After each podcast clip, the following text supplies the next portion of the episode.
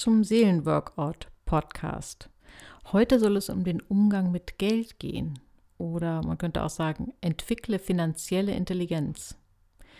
Vielleicht wunderst du dich, dass es in diesem Podcast, wo es doch eigentlich um die Seele geht, heute um so etwas, ja, Praktisches und Oberflächliches geht wie Geld.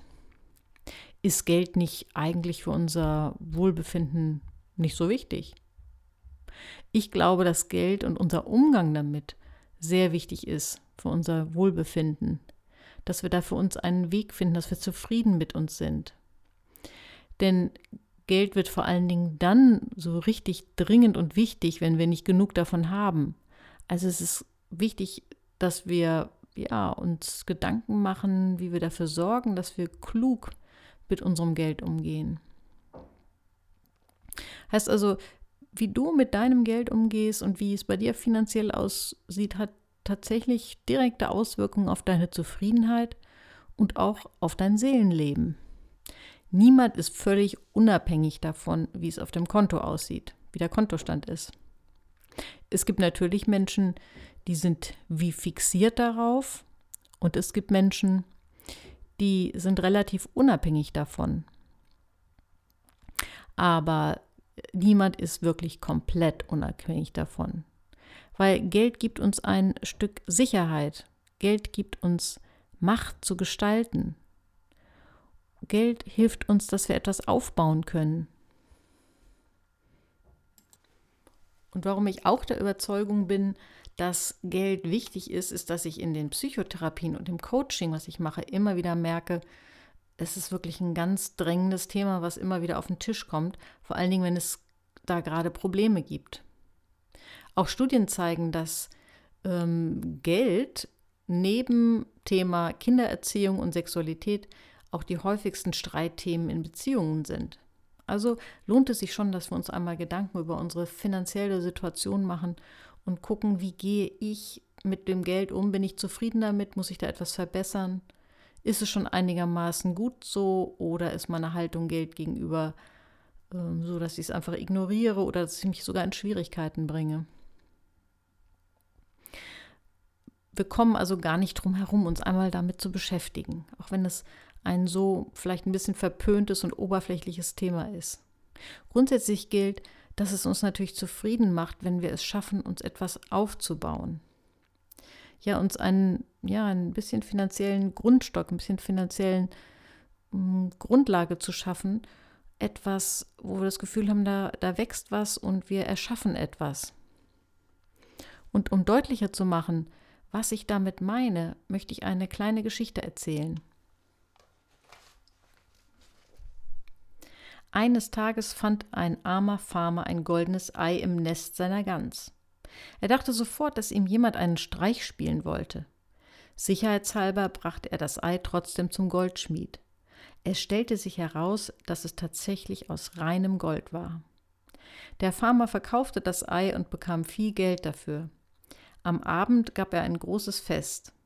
Im Morgengrauen stand die Familie auf, um zu sehen, ob die Gans vielleicht noch ein weiteres Ei gelegt hatte und tatsächlich lag wieder ein goldenes Ei im Nest.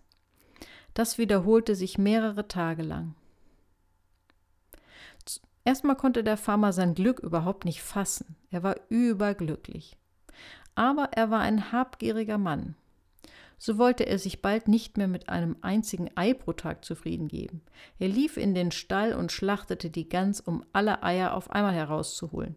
Aber alles, was er fand, war ein kleines, in der Entstehung begriffenes Ei. Und die Moral von der Geschichte? Töte deine Gänse nicht.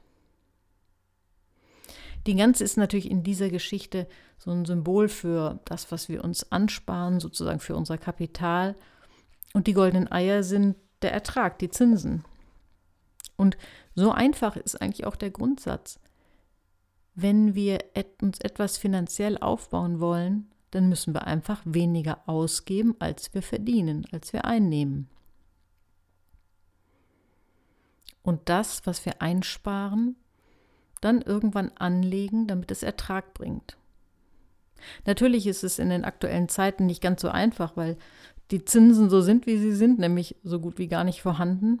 Aber wenn man sich einfach damit ein bisschen beschäftigt, ein bisschen schlau macht, vielleicht auch mal andere in ähnlicher finanzieller Situation fragt, wie die das denn machen, dann kommt man schon auf Ideen, was im Moment vernünftig ist.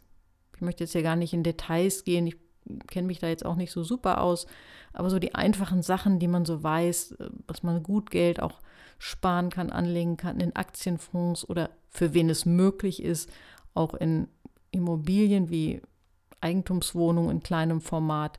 Das muss jeder gucken, was da so möglich ist. Aber es kommt auch gar nicht auf, auf die Größenordnung an, sondern es kommt auf die Grundhaltung an, auf das Prinzip, dass wir nicht alles ausgeben, was wir einnehmen und dass wir anfangen, uns ein bisschen was aufzubauen.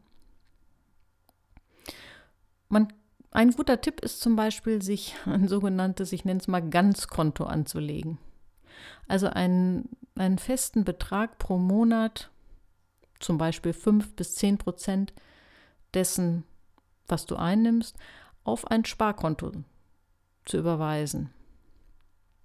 Lieber weniger und dann aber ganz sicher das Geld darauf lassen. Nie, nie, nie diese Ganzschlachten, sondern die ganz heranzüchten, damit sie irgendwann Eier legt, damit du irgendwann dieses Geld investieren kannst in etwas, was einen Ertrag bringt. Und wenn du das tust, dann wirst du automatisch anfangen, dich auch mehr damit zu beschäftigen, so wie du dich ja auch mit anderen wichtigen Dingen im Leben beschäftigst, mal zu überlegen, wie kann man das Geld denn anlegen, was machen andere, was ist so angesagt und sinnvoll. Da gibt es auch gute Bücher zu, zum Thema finanzieller Aufbau und Sendungen und ganz vieles, was dich da weiterbringen kann. Wichtig ist erstmal, sich dafür überhaupt zu sensibilisieren und es als Thema zuzulassen und wichtig zu nehmen. Also 5 bis 10 Prozent deiner Einnahmen, das wäre schon ein super Start, um das zur Seite zu legen. Das wird sich natürlich auf deinen Lebensstil auswirken. Klar, du wirst dann nicht mehr alles Geld verpulvern und ausgeben. Das ist ja sowieso die größte Falle, finanziell nicht weiterzukommen, ist einfach alles Geld mit Konsum auszugeben. Wenn du anfängst, dir etwas zur Seite zu legen und da etwas wachsen siehst, stärkt das auch dein Selbstwertgefühl. Hier haben wir wieder ja die Berührung zum Seelenleben. Natürlich fühlen wir uns wohler dabei und sind stolz darauf, wenn wir uns etwas aufbauen.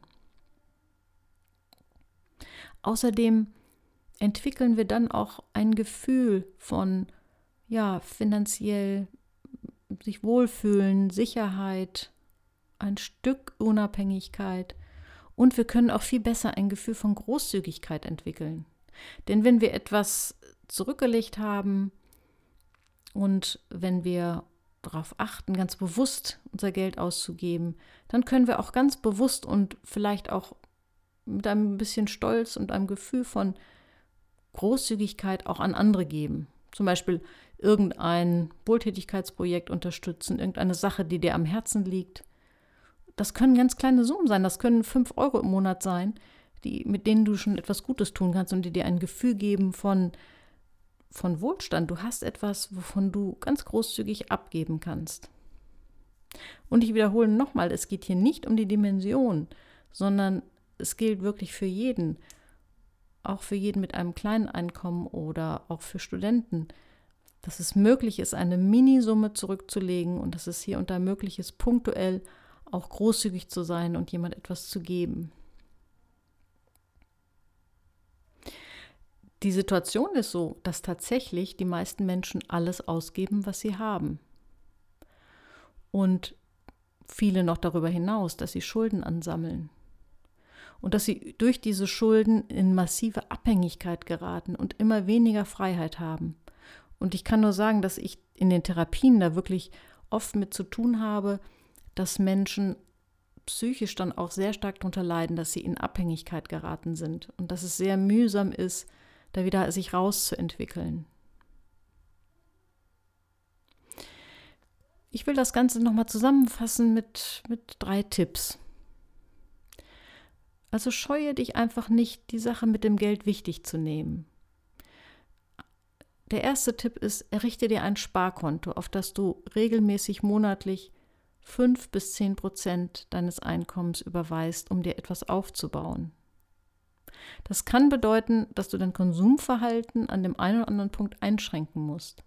Übernimm Verantwortung dafür, was du mit deinem Geld machst. Der zweite Punkt, führe Buch über deine Einnahmen und Ausgaben und rechne mal durch.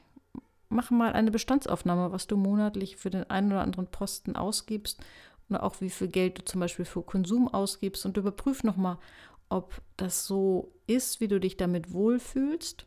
Das kann auch mal sein, dass du zu wenig für Konsum ausgibst. Es gibt auch Menschen, die sehr, sehr sparsam sind, die lernen müssen, nicht alles zurückzulegen, sondern einen Teil auch einfach zu genießen.